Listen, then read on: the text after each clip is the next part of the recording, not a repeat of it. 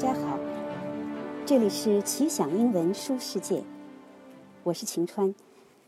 这几天我在夏威夷度假，正是罕见的 Hurricane Lane 直扑夏威夷的日子，勉强赶上了珍珠港纪念地最后一天开放，得以直面沉重的历史。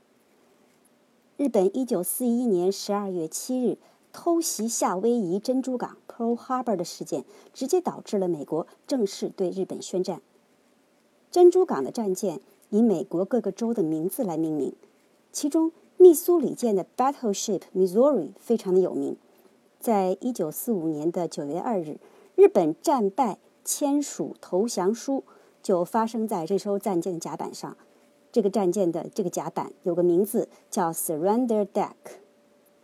我有幸站在发生过重要历史事件的地方，目睹投降书的文件与签名。重新倾听 General MacArthur 发表的演讲，感到有强烈的分享的愿望。虽然我们的节目主要谈书，但读书是为了更好的理解世界。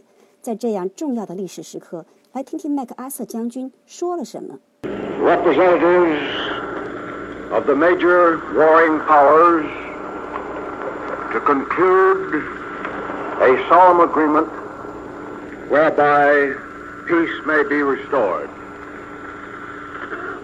The issues involving divergent ideals and ideologies have been determined on the battlefields of the world and hence are not for our discussion or debate. Nor is it for us here to meet, representing as we do a majority of the peoples of the earth in a spirit of distrust, malice, or hatred. But rather it is for us, both victors and vanquished, to rise to that higher dignity which alone befits the sacred purposes we are about to serve, committing all of our peoples unreservedly to faithful compliance with the undertakings they are here formally to assume. It is my earnest hope, and indeed the hope of all mankind, that from this solemn occasion a better world shall emerge out of the blood and carnage of the past. A world founded upon faith and understanding. 这一段是投降书签署前麦克阿瑟将军的开场白。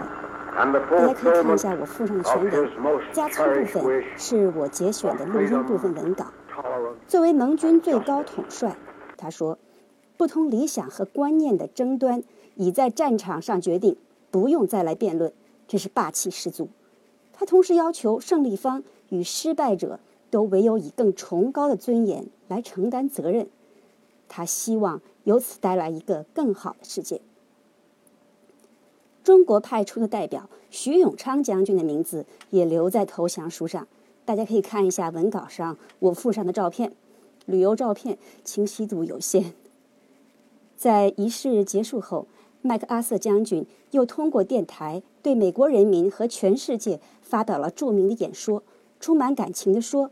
今天枪炮沉默了，这句话非常的出名。从这一天起，二战正式结束。大家注意第一段，很多诗意的描写，趁着将军行武出身的硬汉身份，格外打动人心。Today the guns are silent. A great tragedy has ended. A great victory has been won. The skies no longer rain death.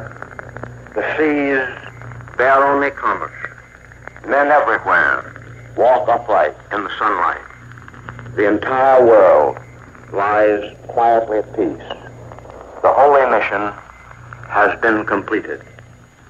And in reporting this to you, the people, I speak for the thousands of silent lips forever stilled among the jungles and the beaches and in the deep waters of the Pacific which mark the way.